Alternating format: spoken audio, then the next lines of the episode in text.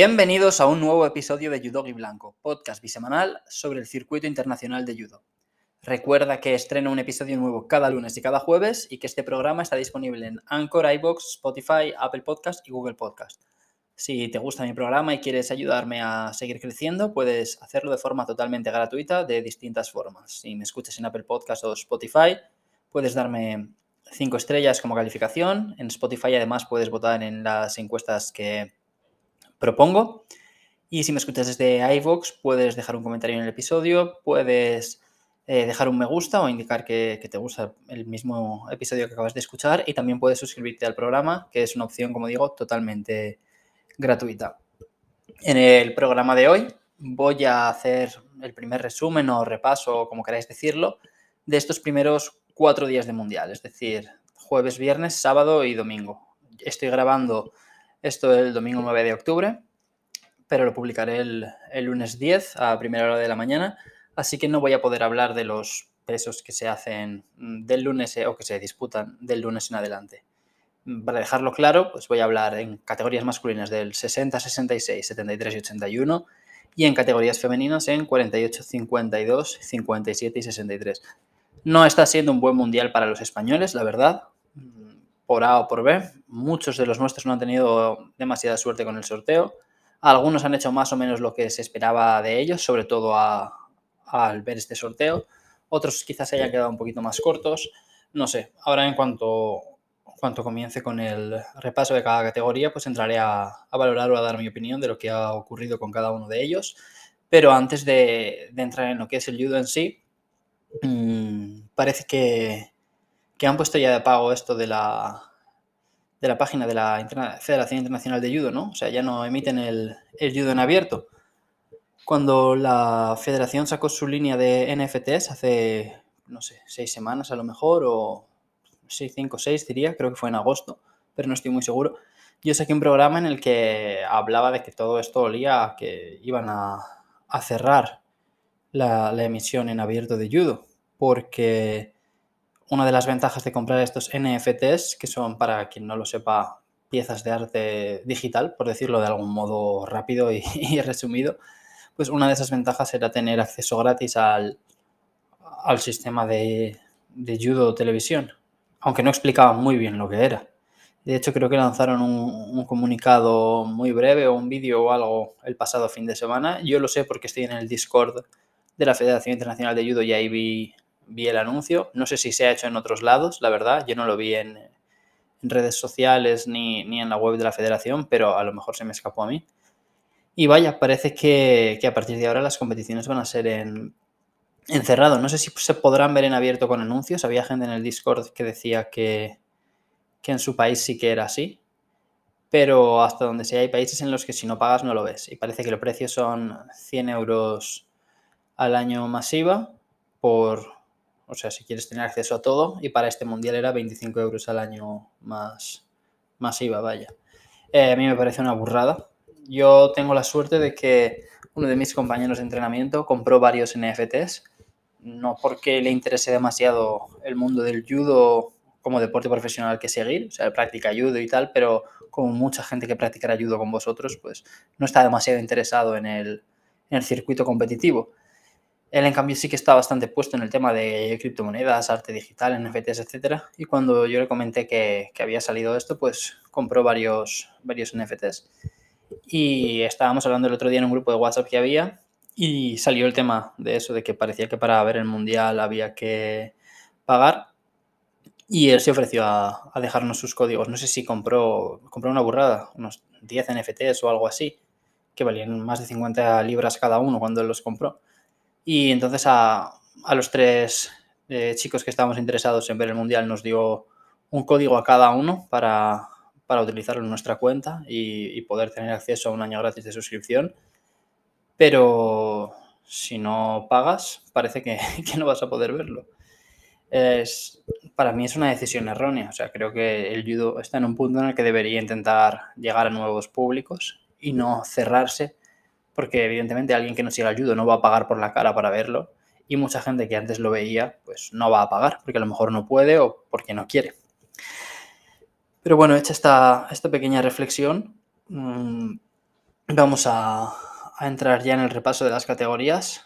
El primer día de competición teníamos el menos de 60 kilos y el menos de 48.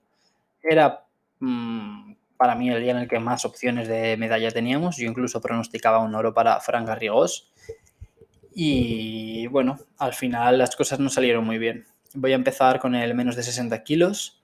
Empezó el día y bueno, voy a ir, no tengo nada escrito, tengo varias notas que he ido tomando y bien, o sea, voy a, voy a ir repasando un poquito en base a, lo que recuerdo y también basándome un poquito en estas notas, pues voy a dar mis impresiones, pero no quiero hacer como otras veces un repaso de todas las peleas, no sé, detallándolas y tal, prefiero hablar un poco más en, en general de lo que ha sido este campeonato del mundo.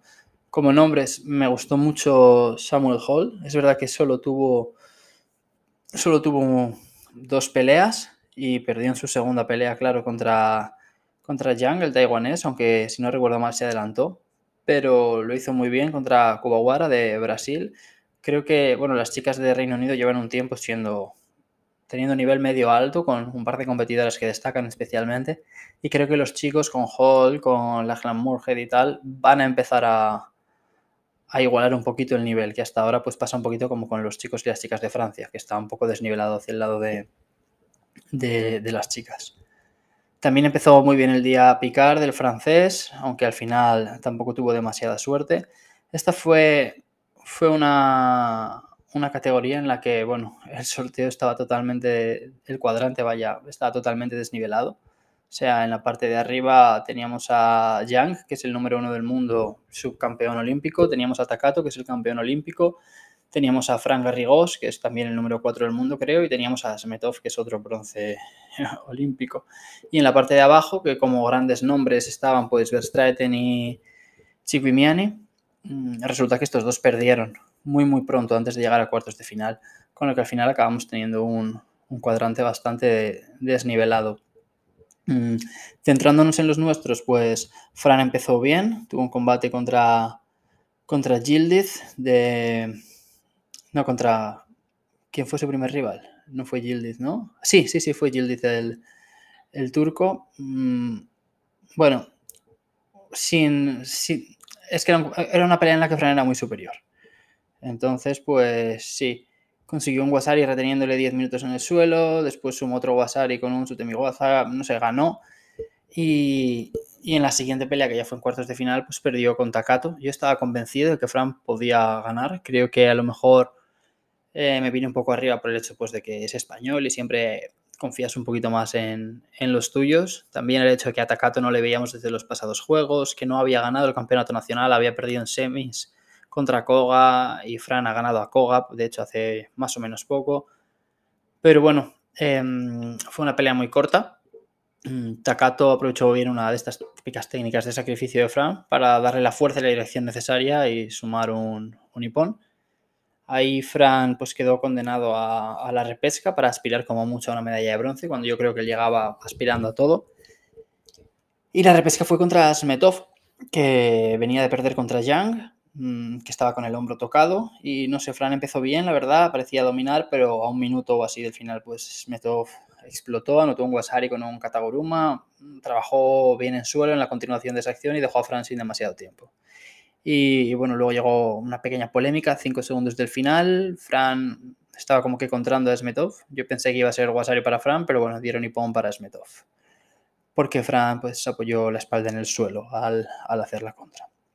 Los árbitros lo revisaron, decidieron que no era puntuación para nadie y Fran quedó, quedó eliminado. Fue un gran despago, muy mala suerte con el cuadrante, como digo.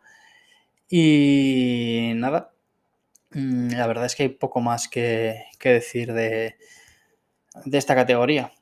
Mm, Smetov acabó llevándose un bronce, pese a estar lesionado. Yang se llevó, se llevó el otro bronce, porque perdió en semis contra contra Takato y Takato ganó el oro en la final contra Eng Taiwan de Mongolia. Muy bien Mongolia en estos primeros eh, cuatro días, la verdad.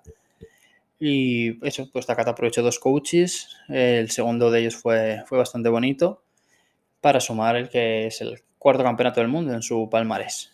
El podio mm, fue casi perfecto. Teníamos ahí a Takato, a Yang y a Smetov. En Taiwán, pues sí entró como sorpresa y eso, pero como que quedaba un poco raro verlo junto a lo que vienen siendo tres, casi tres leyendas de la categoría, diría. Pero bueno, pequeña decepción para España. Eh, Fran volvió con un séptimo puesto cuando era para mí el mayor aspirante a oro de, nuestra representación. Ese mismo día tuvimos menos de 48 kilos. Aquí teníamos a Laura Martínez y a Julia Figueroa. Laura empezó bien el día. Yo creo que a Laura no se le podía pedir más. Ganó su primera pelea contra Betigui de Túnez. Eh, estuvo muy bien, dominó el agarre, le sacó varios sidos. Y de hecho creo que le ganó por sidos y ganó la siguiente pelea contra una de las que para mí podía ser eh, una de las tapadas, que es Tong Yingguo. Yo lo vi en directo en Budapest y me gustó, quedó quinta, también había sido quinta en el Campeonato de Asia y aquí Laura también controló bastante bien la pelea y acabó llevándosela y en octavos de final perdió con, con Natsumi Tsunoda, que llegaba como la vigente campeona del mundo y que volvió a proclamarse campeona del mundo. La verdad es que Laura no tuvo, no tuvo demasiadas opciones en esta pelea. La japonesa fue, fue muy superior. Le metió dos tomonages, un wasari el primero y pon directo el segundo y fuera. Pero bueno, yo creo que Laura hizo algo acorde a su posición en el ranking mundial. Ella llegaba, creo que, como la número 16 del mundo y perdió en octavos de final, donde ya solo quedan 16 judokas en juego. Eliminó dos rivales, una de ellas bastante dura a mi juicio, y cuando se enfrentó con una rival de un estatus muy superior, perdió. Creo que si Laura hubiera caído, por ejemplo, en vez de en el cuadrante B, en el C, en el que las cabezas de serie eran Caterina Costa y Gambatar, mm, y que finalmente acabó ganando Caterina Menz en esa final del cuadrante contra, contra Meridi Vargas Ley, pues creo que Laura podría haber avanzado hasta cuartos o semis aquí, pero em, como Fran, pues no tuvo suerte en el cuadrante. Julia, a su vez, estuvo bien también en sus dos primeras eh, peleas contra Aliyeva y contra Ali. Llegó como que la gran prueba de fuego, que era esos cuartos de final contra Funatonaki, para mí la gran favorita al oro. Y la verdad es que le planteó el combate muy bien. Estuvo a punto de anotar dos veces y de hecho acabó ganando, pero bueno, porque Tonaki hizo un ataque como que arriesgado, ¿no? Bloqueando el brazo extendido de Julia y poniéndola en riesgo de lesión. Pasó algo parecido en esta categoría con la serbia Nikolic, que fue descalificada contra Abuzkainova por poner en riesgo el cuello de la kazaja. De hecho, ni Nikolic ni Tonaki fueron a, disputar la repesca porque quedaron directamente descalificadas. Em, yo aquí me vine muy arriba con Julia.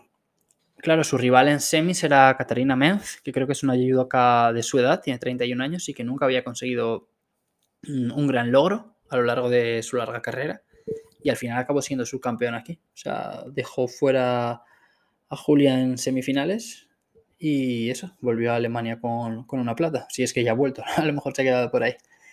Entonces, claro, fue un poco bajón desde mi punto de vista como espectador ver a, Julia perder esa semifinal y luego en, en la pelea por la medalla de bronce pues se enfrentó contra, contra de Italia empezó Scuto con, anotando un Wasari algo polémico, o por lo menos parecía polémico desde casa, pero luego cerró muy bien la pelea, encontrando a Julia. O sea, estuvo, en realidad Julia estuvo bien también, creo que ella llegaba como la número 8 del mundo y acabó entre los cinco primeros. Es una, es una pena que se le escapara la medalla, pero realmente no le puedes pedir mucho más a una, a una judoka. Ella llegó ahí, avanzó rondas hasta semifinales, luego pues acabó perdiendo esas dos últimas peleas, pero un quinto puesto está, está genial y de hecho es el mejor resultado que hemos sacado y puede que sea el mejor que saquemos.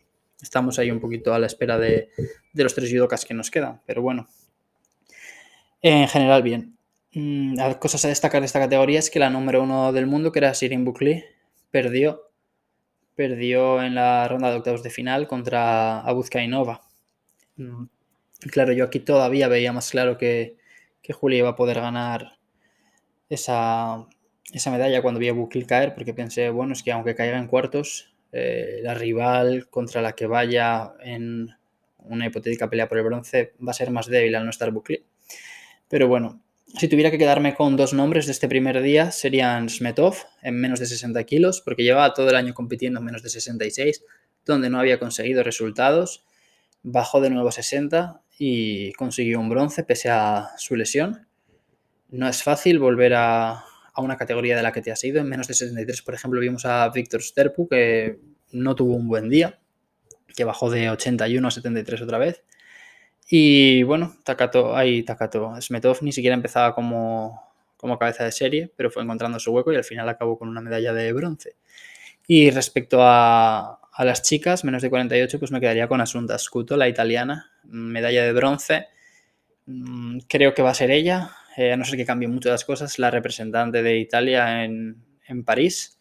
Es verdad que ahí también está Francesca Milani, pero Asunta Scuto ha sido campeona y subcampeona del mundo junior los dos últimos años. Ganó un Grand Slam, creo que en Abu Dhabi a finales del año pasado. Ahora ha ganado un bronce en este, en este campeonato del mundo senior tiene pinta de que, de que va para estrella. Creo que tiene una, una carrera bastante exitosa por delante. Pasamos al segundo día de competición. Mm, volvemos a abrir con los chicos. Teníamos a dos, Alberto Gaitero y Adrián Nieto. Mm, creo, de nuevo, que no podemos pedirle más a ninguno de los dos. Creo que hicieron más o menos lo que se esperaba de ellos. Aunque yo al ver el sorteo pensaba que Gaitero podía llegar un poco más lejos. Pero bueno, al final él ganó su primera pelea bien, trabajando en Neguaza, que es algo que sabemos que, se le da especialmente bien, es un especialista. Y luego, pues contra, contra Denis perdió.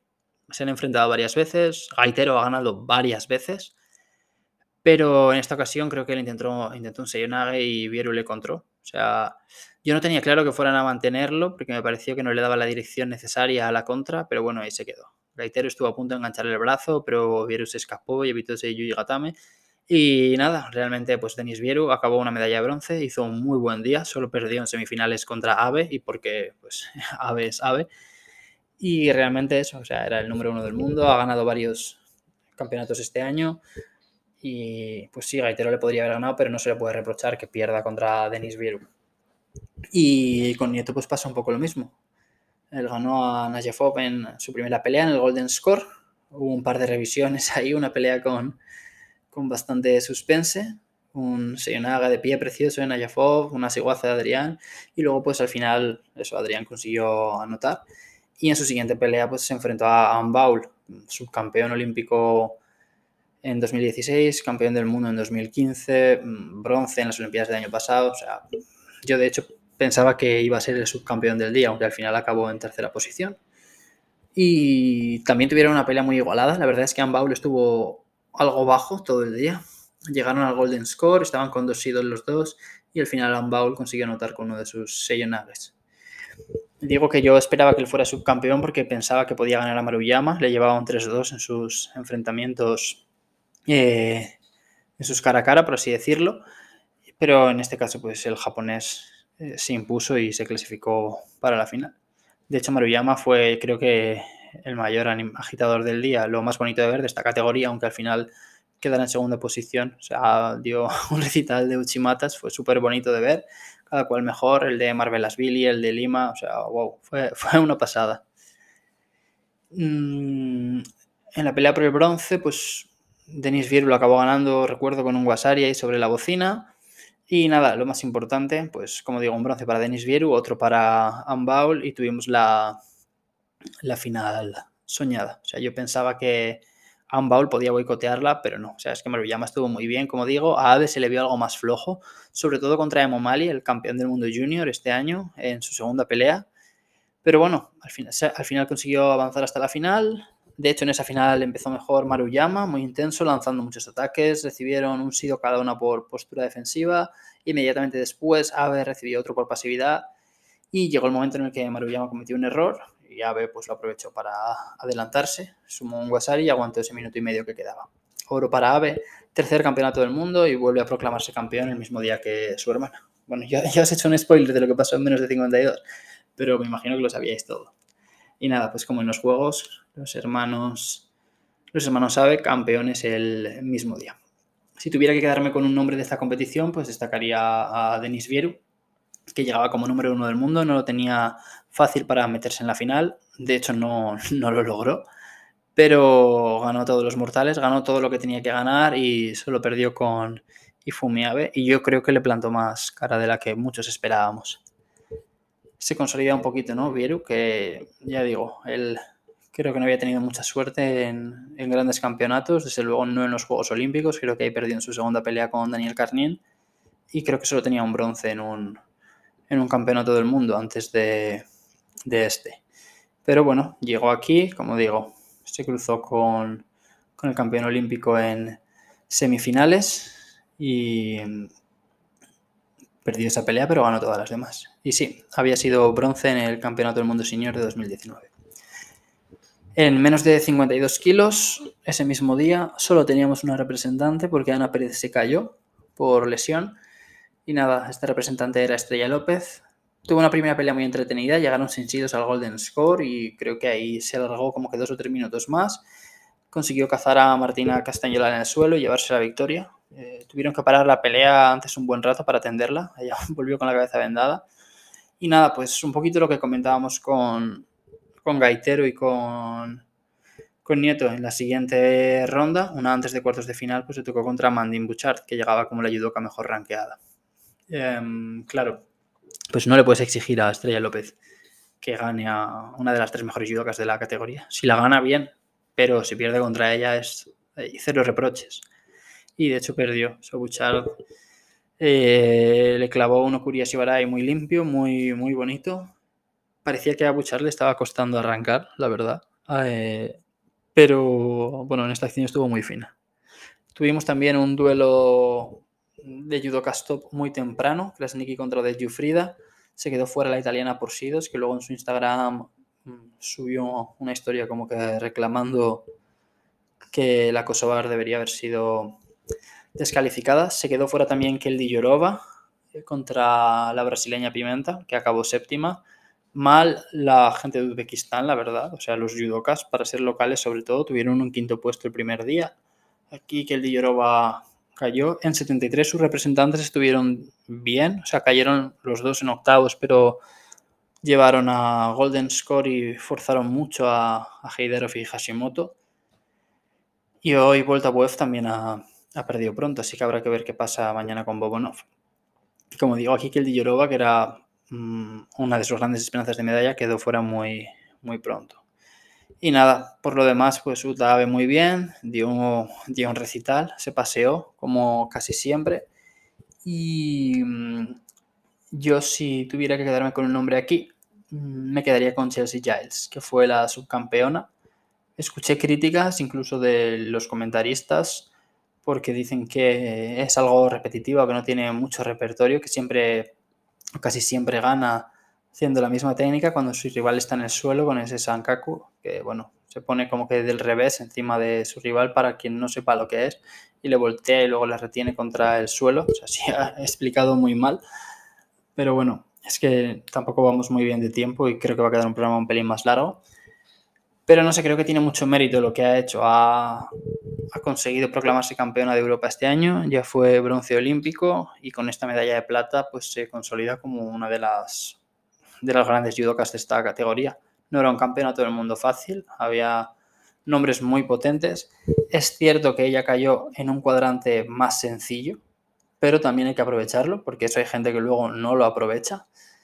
Y bueno, en semifinales eliminado a Distria Krasniki, por ejemplo. Quiero decir que no todo fue no todo fue sencillo, pero vaya, que muy bien Ave, muy bien eh, Chelsea, Chelsea Giles y el podio, pues este sí que era de ensueño. O sea, teníamos a Ave, Chelsea Giles, Amandine Bouchard y Distria Krasniki.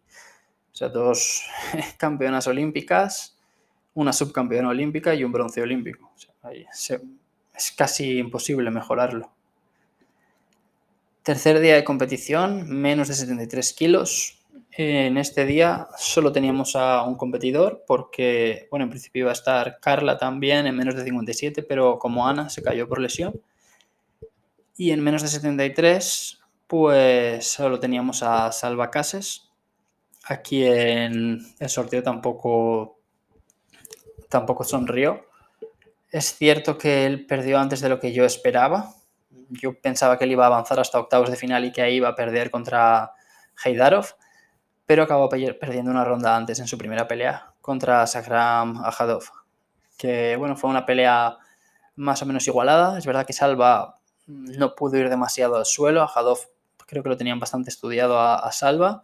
Solo le permitió ir al suelo una vez y Salva casi consigue darle la vuelta. Y a un segundo del final, literalmente, a Hadov le, le clavó un sello nave y bueno, le, dejó fuera de, combate. Más, más cosas de esta categoría. Mm, tuvimos a Manuel Lombardo, que vimos que aprovechó el buen sorteo, el buen sorteo que, tuvo. Empezó ganando con ese Kataguruma tan característico que tiene. Vimos que Sendochir empezó con problemas. Él acabó como campeón, pero le costó lo suyo. De hecho, en la primera pelea, a los 10 segundos, iba un Wasari abajo y estaba inmovilizado por su rival, el israelí. No, era Butbull, era otro israelí joven. Ahora mismo no caigo en el nombre. Voy a buscarlo ahora en un momentito. Eh, Levin. Y consiguió escaparse de ahí, darle la vuelta a la pelea e ir avanzando rondas. Me gustó esos cuartos de final en los que se enfrentó a Arthur Margelidon, el canadiense. Era parecía que iba a haber ahí revancha por esa pelea por el bronce olímpico, pero volvió a ganar Sendochir. En el primer cuadrante, mm, Giovanni Espósito perdió en octavos de final con Asa Sadatuashvili. El georgiano se vengó de, de la pelea del Campeonato de Europa, donde el italiano fue, fue capaz de imponerse.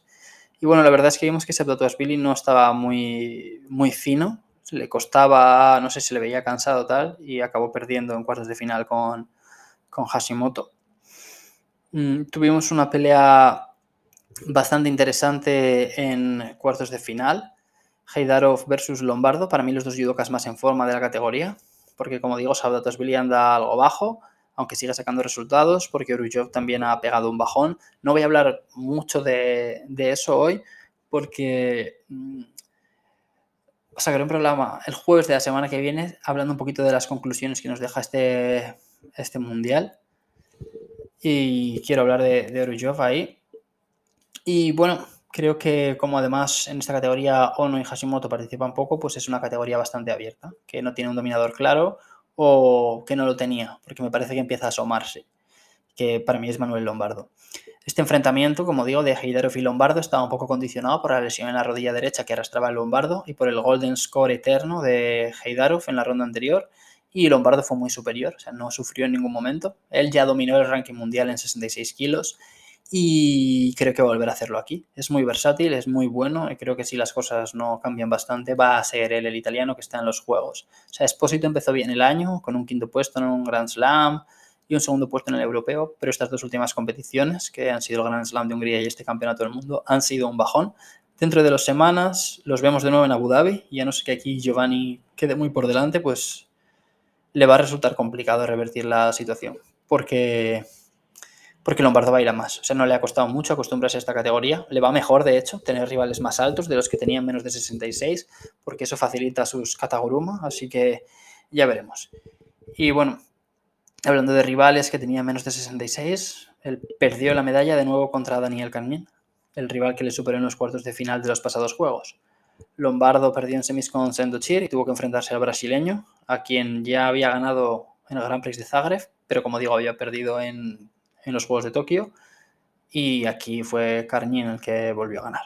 O sea, el campeón de esta categoría fue, fue mm, el, representante de Mongolia, Sendochir, eh, la plata fue para Hashimoto y los bronces fueron para Heidarov y Karjen. Y para mí el nombre del día aquí sería Karjen, porque todos hablamos mucho siempre de Lombardo y tal, y nos olvidamos de este chico brasileño que también ha subido de menos de 66 kilos, que ya fue bronce en los Juegos Olímpicos, que al cambiar de categoría le costó un poquito más que a Lombardo adaptarse, pero ya va sacando resultados y creo que este bronce en Campeonato del Mundo pues tiene, tiene mucho mérito. Este mismo día se disputó el menos de 57 kilos, que creo que es mi categoría femenina favorita. Y aquí también pues, nos quedamos con, varias cosas interesantes. Yo voy a hablar en primer lugar de Mimi Hu. Yo la di como campeona, de verdad pensaba que podía hacerlo. Estuvo muy fuerte desde el primer momento, súper versátil. En su primera pelea recuerdo que anotó un Wasari al medio minuto o así. Eh, en acciones de Chihuahua y antes del segundo minuto sumó otro Wasari, esta vez en Neguaza, gracias al trabajo de suelo.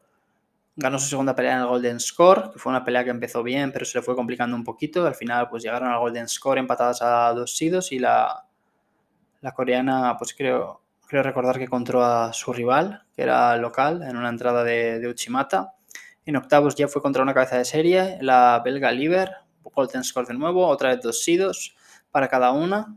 Y ya metidos en el, en el Golden Score, Mimihu hizo un combo de Uchigari y Uchimata y anotó para avanzar a cuartos donde se enfrentó a la campeona del mundo de 2021 y bronce en Tokio, que era la canadiense Jessica Klimkate, y volvió a ganar. O sea, de nuevo las dos llegaron empatadas a dos sidos y el tercero le cayó a la canadiense.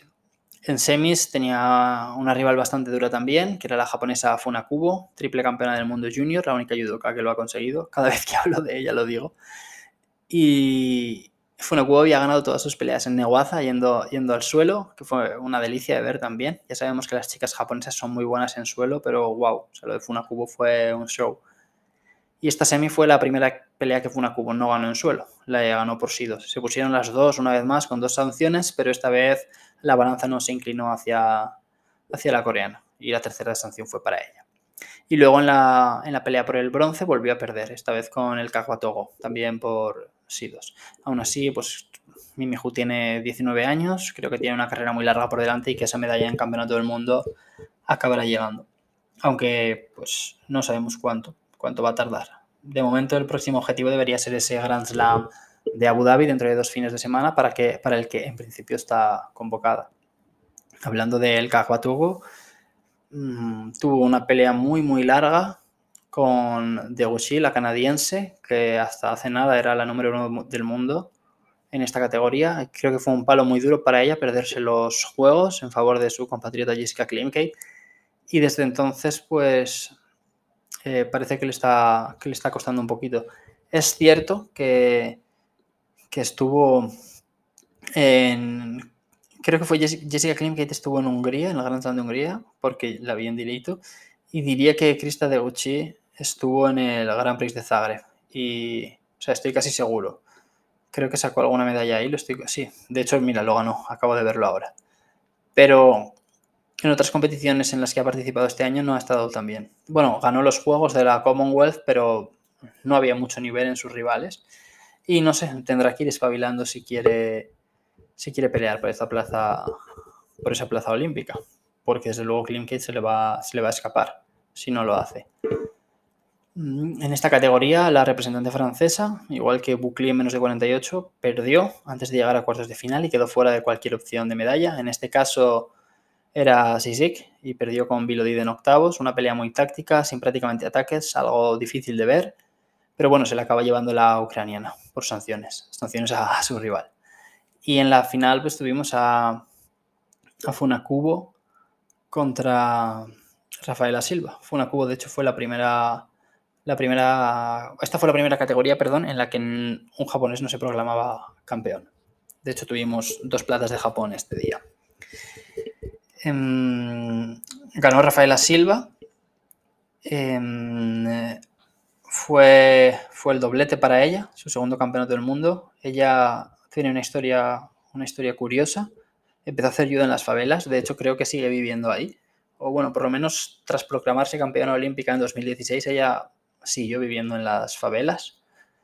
Eh, fue campeona del mundo en 2013, campeona olímpica, como digo, en las Olimpiadas de Río y ahora ha sido campeona del mundo otra vez, nueve años después. Dejó muchas piñas para el recuerdo. Aquí el Uchimata contra la israelí Nelson Levy, nada más empezar las semis. El Uchimata con Funakubo en la final.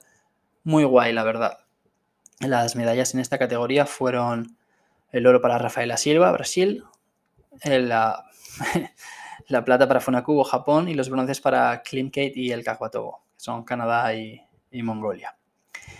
Y bueno, si tuviera que quedarme con un nombre de esta categoría, diría Daria Vilodid. Mm, ella en su día, si no recuerdo mal, fue la campeona del mundo más joven, en menos de 48 kilos, bronce olímpico el pasado verano, o sea, el verano del año pasado, tras este, estos juegos decidió subir dos categorías de peso y va, bueno, le ha costado adaptarse, de hecho todavía no ha, no ha conseguido ningún resultado bueno en competiciones importantes, sí que creo que ganó una Copa Europea Senior hace no mucho, pero hay que reconocerle que lleva meses entrenando muy lejos de su país, ella está, es ucraniana y está viviendo ahora en Valencia con la situación que está viviendo en Ucrania. Pues no sé, creo que tiene mucho mérito. Fue capaz de plantarse en cuartos, dejó por el camino a la subcampeona olímpica Sisik. Y, y nada, perdió eso en cuartos de final contra Rafaela Silva y en la repesca contra el Gagbatogo, pero parece que se le ve cada vez más asentada. Y en cuanto llegue en competiciones en las que no haya tanto nombre y a lo mejor ella tenga algo más de suerte en el sorteo o pueda empezar directamente como cabeza de serie, yo creo que va a empezar a, sumar puntos, o sea, más puntos en el ranking. Saltamos al último día de competición, eh, o sea, no el último día del Campeonato del Mundo porque todavía quedan cuatro días, pero el último día de los que voy a hablar hoy. Teníamos menos de 81 kilos y menos de 63, en total tres representantes. En, en menos de 81 nos representaba Alfonso Urquiza, que perdió su primera pelea contra Kopecky. Eh, intentó trabajar mucho en suelo el español, pero perdió en el Golden Score con un tomo de naga de su rival a los 3 minutos. Este es un caso que me ha dado, me un pelín de lástima porque yo creo que Urquiza tenía un, un cuadrante más o menos favorable. Es cierto que se enfrentaba a Borchasvili en la siguiente ronda, pero yo le veía capaz de plantarle cara y de avanzar por lo menos hasta cuartos de final, donde pues, le veía perdiendo con Case. Pero, por ejemplo, eso es lo que hizo Borchasvili. Borchasvili en la ripesca se enfrentó a Attila Umbari. Yo creo que si hubiera sido Urquiza el que hubiera llegado aquí, le podíamos haber visto peleando por el bronce. Pero bueno, tuvo una pelea igualada que acabó perdiendo y lo que decimos. O sea, realmente Urquiza tampoco está en el super top de, de la categoría creo que está en el puesto 30 o 30 y algo del, ranking del mundo, número 31, lo acabo de mirar ahora. Y Kopecky, que tiene 19 años, pues llegaba en el puesto 59. Lo que pasa es que, bueno, él venía de, de sacar un bronce en el Campeonato del Mundo Junior, me imagino que con mucha energía positiva, que arrastraba desde ahí. También había sido tercero en el Campeonato Europeo Junior este año, o sea, hacía un par de semanas. Se llegaba muy rodado, con mucha experiencia en grandes competiciones, aunque no tan grandes como un campeonato del mundo senior, y creo que aprovechó esa inercia positiva muy bien. O sea, nos sorprende un poco porque es un rival que no tenemos muy visto, porque solo tiene 19 años, pero tiene muy buena pinta, la verdad. Esta categoría pasaba un poquito como menos de 60, teníamos dos cuadrantes muy, muy, muy, muy desnivelados, o sea, teníamos muchos monstruos arriba y abajo pues también había muy buenos nombres porque en general los hay en esta categoría, pero bastantes menos. Una de las grandes mm, o de los grandes atractivos era ver a John Wan Lee, el coreano que había ganado dos Grand Slam este año. Aquí no tuvo tanta suerte, pasó su primera ronda bien, sufrió un poquito con Sagimuki, que le llevó el Golden Score, pero bueno, ganó bien también, sin... O sea, sufrió porque le costó ganar, pero realmente no se vio en peligro en ningún momento. Luego eliminó al brasileño Schmidt, que era el cabeza de serie de su cuadrante, eh, con un hipón a los 15 segundos o así. Pero eh, perdió en cuartos de final con Said Molae y en la repesca con Nagase, el, vigente campeón olímpico. Aún así, fue, fue un buen debut en un campeonato del mundo para él. Fue capaz de eliminar a dos pesos pesados de la categoría, dos grandes nombres como son Schmidt y, y Muki. Y nada, pues a seguir aprendiendo, a seguir progresando y, a seguir sumando puntos. Me imagino que el objetivo es, aparte de ser campeón del mundo algún día, pues meterse en esos Juegos de, París y yo creo que, que, tiene toda la pinta de que va a estar ahí. Esta categoría nos dejó la final con la que todos soñábamos, que se está forjando una rivalidad aquí histórica, no sé si podemos hablar ya de que ya se ha forjado, pero ese Matías Case contra el Tato Grigalasvili siempre, siempre, siempre nos deja grandes peleas. En este caso se decidió con un Surigosi brutal de Grigalasvili. Yo creo que esta era la, final soñada, pese a que estuviera Nagas, el campeón olímpico. Era la quinta vez que se enfrentaban. La primera vez fue en la semifinal del Europeo 2020 y se la llevó Grigalasvili. La segunda fue en la final del Campeonato del Mundo del año pasado, fue para Case. La tercera fue en la pelea por el bronce olímpico el año pasado también, y también fue para Case. Este año Grigalasvili ya pudo poner el 2-2 en la final del Campeonato Europeo y en esta final del Campeonato del Mundo Grigalasvili consiguió, consiguió bueno, una nueva victoria. Eran los números 1 y 2 del mundo cumplieron con las expectativas, avanzaron hasta la final, llegaron al Golden Score, mucho mérito para Grigalasvili, que estaba con dos sidos y casi estaba con cero, y el georgiano resistió bien y le dio la vuelta al, al marcador. O sea, fue una final preciosa, el broche a un, a un gran día de judo. Creo que esta ha sido... Iba a decir que esta ha sido la categoría que más me ha gustado. Estaría ahí, ahí con el menos de 66, porque el show de Maruyama fue muy guay. Y de las chicas, sin ninguna duda, el 57 la que más y después el, el 52. Y si tuviera que quedarme con un nombre de esta categoría, pues me quedaría con el, con el austríaco Samuel Borchasvili, que creo que es el claro ejemplo de lo que hay que hacer cuando tienes un cuadrante favorable. tuvo mucha suerte para mí. Por ejemplo, si miramos Tato Grigalasvili, él antes de llegar a cuartos de final tenía que enfrentarse hipotéticamente a Yalo de Francia y a Dominique Rechel. En Agase tenía a Tatalasvili y a Sami Chuchi. Guillermo Schmidt tenía a Antonio Espósito, a Sagimuki y a Lee Jung-wan. Había muchos ejemplos de, gente con cuadrantes complicados. Y Samuel Borchasvili, que es un tío que hace menos ruido, aunque consiguió un bronce en los juegos pasados, pues tenía un cuadrante más o menos asequible Primero iba contra el ganador del Kopecky contra Urquiza. Mm, después contra. Bueno, acabó compitiendo contra el ucraniano Krivchach. Perdió en, en cuartos de final contra Matías Kase. En la repesca ganó a, a Tila y volvió a ganar a Said Molae en la, en la final por el bronce. Creo que esta fue la revancha de los Juegos Olímpicos, de las semis de los Juegos Olímpicos, donde Said Molay eliminó al austríaco. O bueno, le envió a la pelea por el bronce. Y está bien porque a veces hablamos de que hemos tenido mala suerte con el sorteo, no sé qué, no sé cuánto está igual, pero muchas veces el sorteo nos sonríe y no nos salen bien las cosas. Y yo creo que Borchasvili aquí lo aprovechó al máximo. Creo que si le hubiera caído, por ejemplo, en la parte del cuadrante de Grigalasvili o tal, en otro lado a lo mejor se habría ido y no habría tenido opción de ganar esa repesca, pero él aprovechó la oportunidad que le dio el sorteo.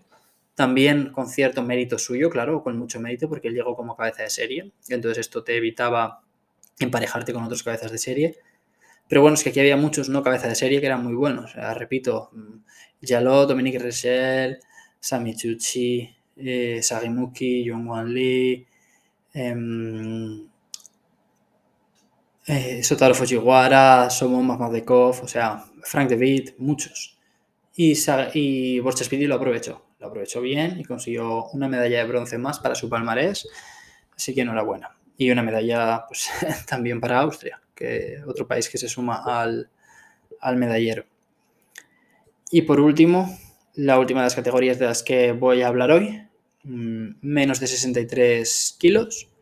Teníamos a dos representantes, Cristina Cabaña, que perdió en su primera pelea contra Belkadi de Argelia, y teníamos a, a Saray Padilla, que pasó la primera ronda contra Del Toro Carvajal ganó por Sidos, su, rival recibió tres sanciones y en su segunda pelea perdió por Sidos contra Sharir. O sea, fue un poco feo ese Golden Score, la verdad. La israelí lanzó muchos ataques muy débiles, de hecho recibió, recibió un Sido en uno de ellos, pero al final pues el resto sí que se los contaron y Sarai recibió un último Sido por pasividad.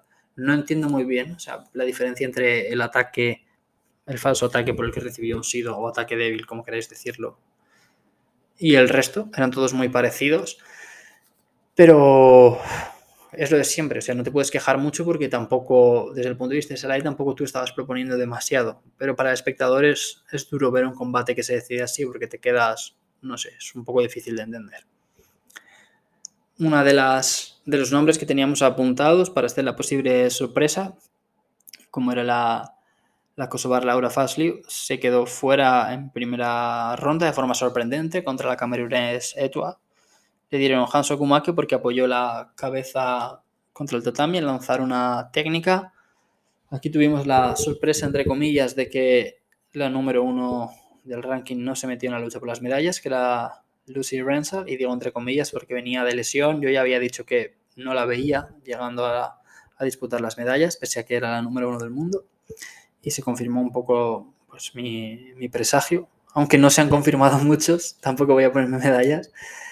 Y nada, o fue una categoría muy bonita de ver. Estuvo muy bien Horikawa, que se proclamó campeona, la japonesa. Estuvo muy, muy, muy, muy bien Pinar, la canadiense, que también dio un show de Neguaza. Ya la vimos en los Commonwealth Games que ganó. Creo que es la primera medalla en campeonato del mundo senior para Pinar. Ella aprovechó, ha aprovechado bien esta ausencia de Agbegnenu y, y ha conseguido una medalla de, de plata. Mm, no estuvo Enrique Aris Barrios al final, ya decíamos en los días previos que parecía que se iba a caer. Y los bronces fueron para Bárbara Timo, que ganó a Ivanescu. Ivanescu era una de mis apuestas para ser ese caballo negro, esa, esa zapada, y estuvo a punto de conseguirlo. Y el otro bronce fue para Manon Tequeter, que, que aquí pues sí que tengo que, que hablar y, bueno, no voy a pedir disculpas porque al final es, o sea, tú hablas o yo hablo, vaya, basándome en lo que veo. Dije que me parecía la francesa con menos opciones de medalla y realmente ha conseguido el mejor resultado para Francia, empatado con el bronce de Bouchard.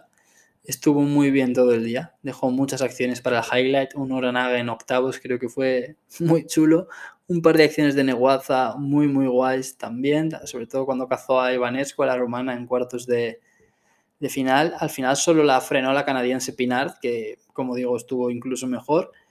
Pero bueno, em, muy guay de Keter. Eh, no creo que vaya a estar en los Juegos de París, porque pues el nombre es no Pero por si acaso no decide no volver o pasa cualquier cosa, aquí Francia bueno, tiene una judoka que yo creo que es que ha roto ahora en este campeonato del mundo. Si repasamos un poquito los resultados, que, había conseguido hasta entonces. En el último Open, de hecho, no se metió ni en la lucha por las medallas. Este año había estado en 1, 2, 3, en 4 Grand Slam, había sacado dos bronces y en otros dos no había entrado ni en la lucha por las medallas. Tampoco se metió en la lucha por las medallas en el Campeonato de Europa. Quiero decir, no parecía partir entre las favoritas, pero la verdad es que estuvo genial, genial, muy, muy bien. Y bueno, en general los resultados para Europa no están siendo muy allá, eh, las cosas como son. Mm, las chicas de Francia, que eran una de nuestras grandes esperanzas, no han estado nada bien, han sacado dos bronces y Sisik y Bukli ni siquiera llegaron a cuartos de final. Los chicos de los chicos de Georgia tampoco han estado bien.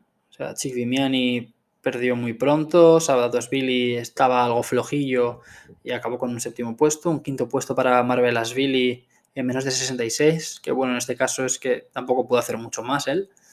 Es cierto que Billy lo compensa un poco con ese oro, pero no han estado bien en general. Y si repasamos los campeones, vemos que el primer día hubo dos japoneses, el segundo día dos japoneses, el tercer día una brasileña y un un mongolo o mongolés o bueno, un tío de Mongolia. Y el cuarto día una, una japonesa y un europeo. Solo un oro para Europa. Estamos acostumbrados a, conseguir resultados mejores. De hecho, bueno, claro, es que el año pasado estaban los rusos. Entonces, eh, pues todo era un poco más sencillo. Pero el año pasado, si repasamos estas categorías, pues es cierto que en 48, 52 no tuvimos campeón europeo y en 57 tampoco, pero en 63 sí, porque fue Clarissa Pagnenu, si no recuerdo mal. En 81 tuvimos campeón europeo, como este año. En 73 no tuvimos campeón asiático, fue europeo, que fue Saudo Billy. En 66 es cierto que sí que fue japonés otra vez, pero en 60 fue Yago Abulatze. Entonces, no sé, em, no ha ido muy bien las cosas hasta ahora para Europa, yo creo que podemos remontar en los últimos días porque Japón no tiene chicos tan fuertes, entonces pienso que las tres medallas en... Bueno, los dos oros en 90 y 100 pueden ser para, para Europa. El oro de más de 100 parece complicado que llegue para, para aquí. Puede que se lo lleve pero si no, pues hay otros nombres por ahí que podrían, podrían plantar cara pero bueno. A ver, en realidad yo creo que entre Tusisville y Kerpalech y a lo mejor Spikers sí que podría estar la cosa, pero que tampoco es un oro claro para, para Europa. Y nada, esta es un poco la, la conclusión. O sea, Japón sigue reinando. El año pasado ya fueron los mejores. Mandaron un equipo distinto a las Olimpiadas y fueron los mejores. este año están, bueno, están volviéndose los mejores, tampoco sorprende a nadie. Y nada, como digo, un poquito triste con los resultados de España. Es cierto que ha habido una serie de circunstancias que no, no nos han acompañado o no nos ha sonreído la suerte. Mm, pienso que no podíamos exigir mucho más a casi ninguno de, nuestros judokas y que tampoco ha habido ninguno que se le haya pegado estrepitosamente como para decir, wow, ¿qué, ha pasado aquí? Pero bueno, eh, yo llegaba por lo menos con bastante ilusión y, es una pena que de momento no hayan llegado los resultados. Pero nada, por suerte tenemos dentro de dos semanas eh, un Grand Slam eh, al que mandamos creo que son 13 judokas y pienso que ahí podemos pues quedarnos con un sabor de boca mejor y por supuesto todavía nos quedan Tato, Nico y, Sunoda.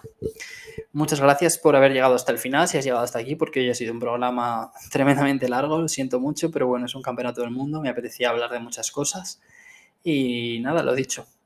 Si, si te ha gustado el programa, puedes dejarme un comentario en iVoox, puedes seguirme en Instagram también y espero sobre todo que no te pierdas el programa del jueves que viene. Te deseo un feliz inicio de semana y ojalá cuando escuches esto España haya ganado, iba a decir otra medalla, pero una medalla. Eh, gracias una vez más. Chao, me despido.